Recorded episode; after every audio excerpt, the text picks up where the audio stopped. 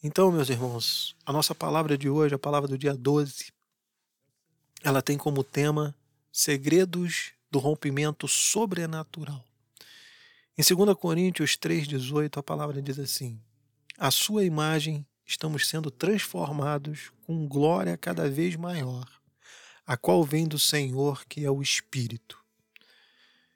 Meus irmãos, há dois segredos revelados no processo de transformação da uva em vinho, que trarão um grande rompimento à sua vida.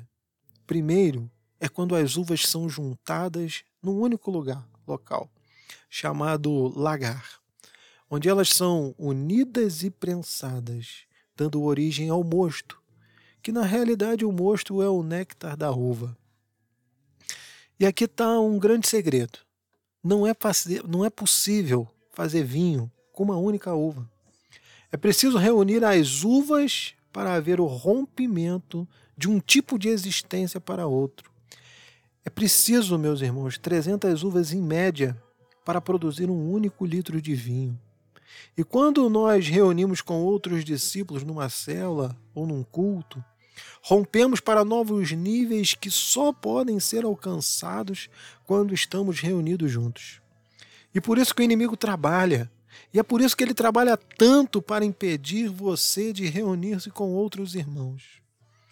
O ajuntamento em torno de Jesus movem o céu. Isso está em Mateus 18, 19. O segundo segredo é quando a bebida é extraída das uvas e posta em tonéis, que são barris feitos preferencialmente de carvalho para ficar em repouso. Esses tonéis são colocados num lugar à parte o contato demorado com a madeira promove um novo rompimento. A contribuição do carvalho são as propriedades presentes na madeira, que em contato com os discípulos, né? se apenas nós nos reunimos com outros discípulos, a mudança que precisamos experimentar estará incompleta. Às vezes, meu irmão, não só nos reunir, não só nos colocar num lugar fechado como a igreja. Só isso muitas das vezes não resolve para termos o rompimento sobrenatural. Precisamos sim nos retirar para um lugar secreto. Precisamos estar com aquele que foi levado no madeiro, no Calvário, com o tempo e com o contato com ele. Isso afetará a estrutura do seu ser, transformando você por inteiro. Meus irmãos, assim como nós temos falado a cada dia, temos falado a respeito de oração, temos falado a respeito de separar momentos com Deus, esse programa tem no objetivo ter um tempo separado com o Senhor. Precisamos entender que o Senhor tem mais para cada um de nós. Existem palavras para o lugar secreto. Existem tempos para o lugar secreto.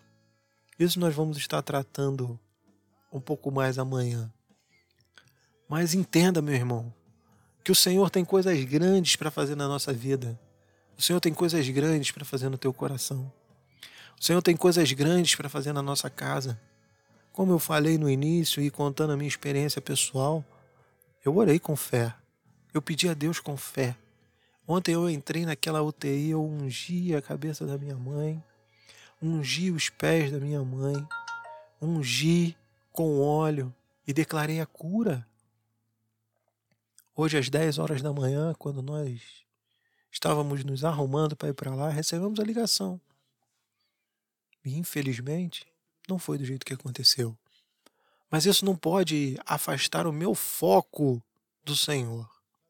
Faz parte da vida. Ela me ensinou isso. Ela me ensinou a nunca desistir. Ela me ensinou a ser um homem forte, um homem de coragem, um homem de princípios, um homem de valores. Então, meu irmão, nós temos que seguir em frente. Vamos seguir em frente e o Senhor vai fazer. Não desista da tua caminhada com o Senhor. Amém? Deus tem muito mais para fazer nas nossas vidas.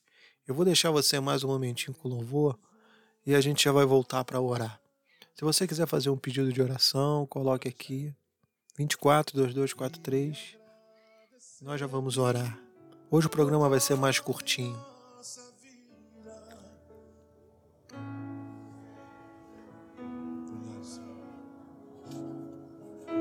Só tu és o Deus, pois só tu és o Deus eterno. E céu.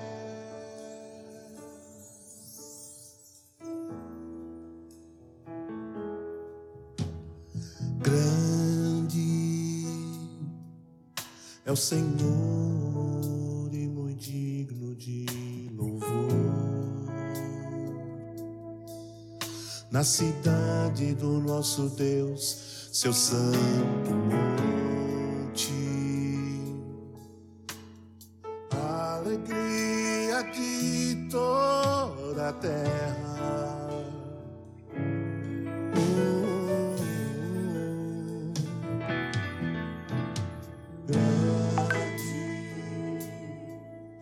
Senhor em quem nós temos a vitória. Ele sempre que nos ajuda contra o inimigo. Por isso diante dele nos estamos para te adorar,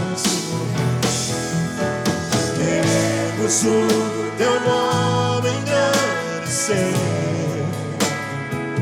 Que viemos para Senhor, e agradecer-te por tua em nossa vida.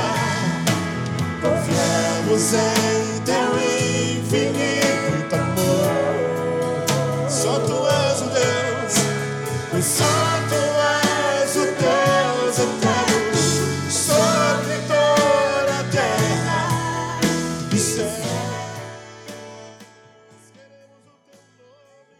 Aleluia, glória a Deus. Vamos orar. Senhor meu Deus e meu Pai, Senhor, nesse momento nós nos colocamos diante de Ti mais uma vez. Pai, antes de mais nada, Pai, queremos louvar, agradecer e engrandecer o Teu nome, Pai. Pois só Tu, Senhor, é digno de toda honra, toda glória, todo louvor, toda adoração. Tu és maravilhoso, Senhor, e as Tuas misericórdias não têm fim. As tuas misericórdias nos sustentam a cada dia. E quando, Senhor, as coisas fogem ao nosso controle não saem do jeito que a gente quer, Pai, o teu Espírito Santo nos conforta, Senhor. Pai, muito obrigado, Senhor, porque o Senhor está conosco todos os dias. O Senhor está conosco, Pai, na calmaria do mar, como na tempestade, Pai, que balança o nosso barco. O Senhor está conosco, Pai, quando estamos à beira de um oásis, como também o Senhor está conosco no deserto, Senhor. Muito obrigado, Pai, porque o Senhor é aquele que nos sustenta, o Senhor é aquele que nos tranquiliza, o Senhor é aquele que nos dá esperança, Senhor. Pai, muito obrigado. Pai, nesse momento eu quero entregar a cada um dos teus filhos, Pai, que tem acompanhado essa programação hoje, Pai. Eu quero entregar cada um deles nas tuas mãos, Pai. Pai, que o Senhor possa, Pai, visitá-los, Pai. Pai, o Senhor conhece o coração de cada um. Pai, nós estamos nesses 100 dias do romper sobrenatural, Pai. Pai, que esses 100 dias, Pai, sejam dias extraordinários na vida de cada um, Pai. Pai, mesmo que as coisas não fujam, fujam do nosso controle, Pai, que o Senhor está no controle, Pai. Muito obrigado, Senhor. Mais uma vez, Senhor, eu quero me colocar diante de Ti e agradecer a Ti, Senhor, pela minha mãe. Eu quero agradecer, Senhor, por Senhor tê-la escolhido, Pai, para mim. Pai, muito obrigado, Senhor. Pai, eu nunca vou deixar de amá-la, Senhor. Eu nunca vou esquecê-la, Senhor. Eu tenho a esperança, Pai, de um dia reencontrá-la na glória contigo, Senhor.